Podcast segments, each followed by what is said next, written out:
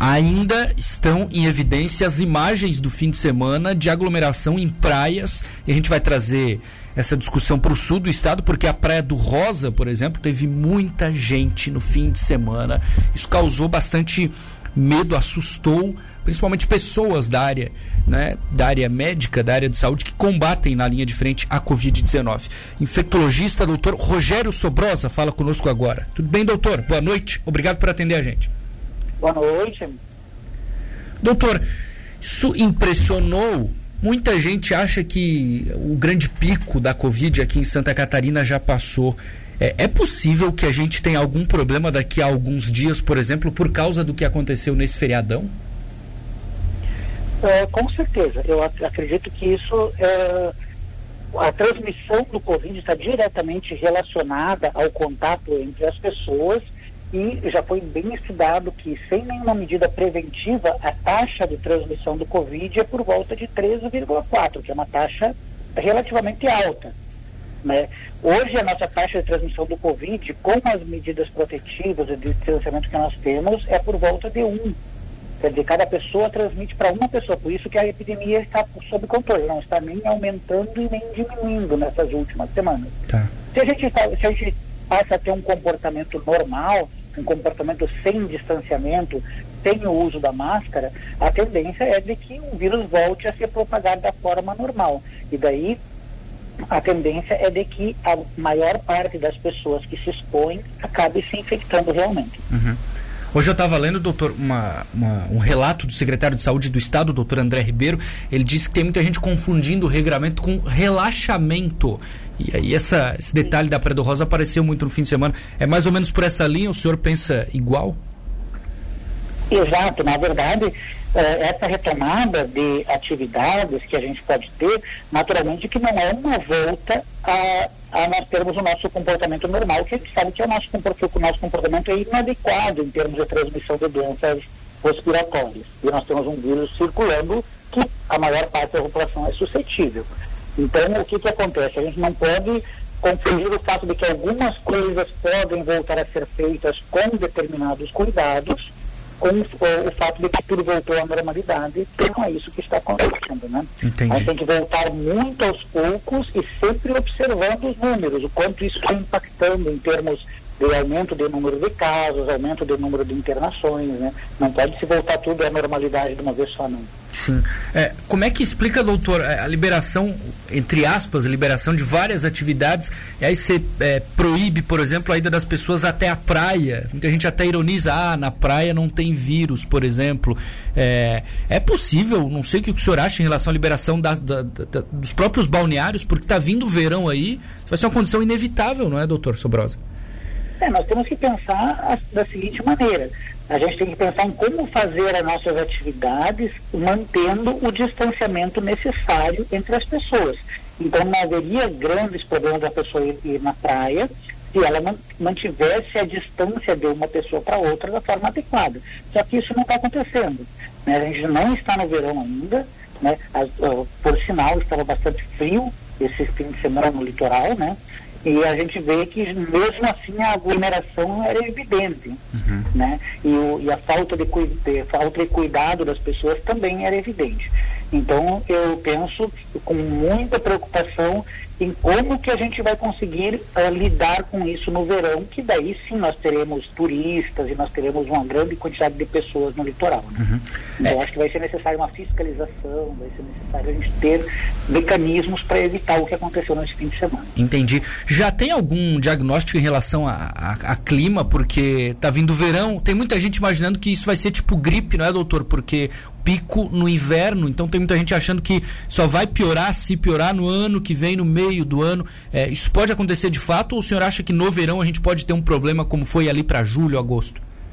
Podemos ter um problema perfeitamente. Então a gente viu que na Itália ali estava no meio do verão, eles tiveram um surto gravíssimo, né? E é, na verdade o que, que acontece? O que a gente tem evidência hoje é de que essa infecção ela ocorre em grandes surtos. Então a gente teve um surto inicial na Inglaterra e agora está tendo outro. Isso não tem a ver com o fato de ser inverno ou ser verão. O surto inicial não foi no inverno, uhum. né? Então estava no meio do, vamos dizer assim, que, que estivesse no meio da primavera, às vezes lá, né?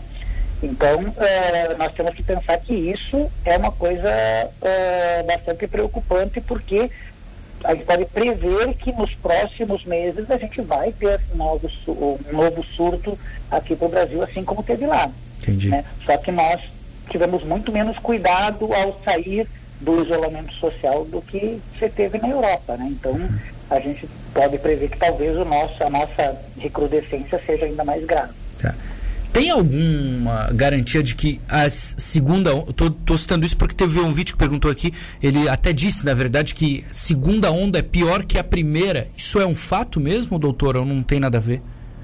Não, o que acontece, o que aconteceu na Europa, por exemplo, na primeira onda que teve na, de Covid na Europa, foram alguns locais que foram afetados muito intensamente. Então, a Espanha, a Itália foram afetados de uma maneira muito intensa. É. Né? E enquanto nessa segunda onda, a gente tem mais casos na Europa agora do que a gente teve no início, só que são casos mais espalhados na Europa inteira. Né? Uhum. Então, não sobrecarregou tanto o sistema de saúde deles quanto sobrecarregou na primeira naquela primeira epidemia. Só que como, vai, como o que vai acontecer aqui ou nos Estados Unidos ainda não é totalmente previsível, né? Nosso comportamento é muito diferente do, da população europeia, né? Não tem como falar ainda sobre reinfecção, não é, doutor Sobrosa? Ou já existe uma garantia de que não tem, ou que tem, por exemplo, nas pessoas? Não, é, na verdade, existe garantia que tem. Né? Já existe, é bem comprovado cientificamente que a pessoa pode se reinfectar. Tá. É muito difícil de você conseguir comprovar com toda certeza só que eles conseguiram já comprovar em vários casos que foram publicados com certeza absoluta, com sequenciamento do vírus, mostrando que não foi o mesmo vírus que pegou a pessoa mais de uma vez e a pessoa ficou doente as duas vezes. Então, está é, tá bem estabelecido já que existe reinfecção e é, você sabe também que os anticorpos que são gerados pela infecção, em 80% dos casos, não perduram por mais de três meses. O que também é uma evidência de que a nossa imunidade ao vírus é relativamente transitória. Entendi. Né? É, então, nós... acho que a gente tem que se preocupar com reinfecção, sim. Perfeito. Máscara, isso continua. Eu até li um relato, não lembro de quem, dizendo que outras doenças infecciosas tiveram muita queda na transmissão esse ano no Brasil e aí associaram isso ao uso de máscara, é verdade? E ao distanciamento social, naturalmente, né? Então, como a circulação das pessoas foi menor, né? Muitas atividades que eram de risco foram suspensas. Então, várias doenças respiratórias tiveram diminuição da sua, da sua transmissão. Influenza é, uma, é um exemplo bastante importante. A gente teve pouquíssimos casos de influenza, né? Sim. Tem um ouvinte aqui perguntando, não sei se o senhor é, sabe responder isso, sobre a aferição de pressão, doutor. Ele diz que se tem diferença medindo o pulso na testa, por exemplo, tem muita gente que já nem mede mais. O que, que o senhor pode falar para a gente sobre isso? Realmente, eu acho que as pessoas já relaxaram em relação a isso, é. a aferição à temperatura, né? Acho que com as fake news que foram espalhadas pela internet, os próprios estabelecimentos comerciais já se cansaram. Você vai em qualquer estabelecimento e as pessoas medem a, a, a temperatura de qualquer jeito, ou nem medem. Então, uhum. a verdade é que a temperatura pelo, uh, pelo método do infravermelho tem que ser medida na testa. No pulso não, vai ser uma temperatura diferente. Entendi. De qualquer maneira, manter os cuidados, não é, doutor Sobrosa? Não muda em nada, né? Máscara, álcool gel, tudo isso permanece. Sim, sim, com certeza. Isso aí tudo tá. são coisas bem estabelecidas e que reduzem a transmissão, né? Se o senhor permite, chegou mais uma aqui. Já peguei Covid-19. Pergunte ao doutor se ainda posso transmitir ou não, não preciso mais usar máscara, por exemplo. Então, na verdade, o que acontece? A pessoa que já pegou o Covid-19, ela pode contrair novamente. Então, a pessoa ainda precisa usar máscara porque a, a, segunda infecção pode ser assintomática ou pouco sintomática, ainda pode transmitir para outras pessoas.